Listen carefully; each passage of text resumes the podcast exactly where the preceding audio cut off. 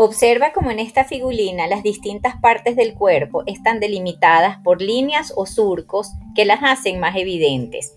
En este caso, la línea no solo actúa para demarcar estas partes, sino también como elemento decisivo para mostrarnos el carácter y la expresividad de la figura que parece ser severa.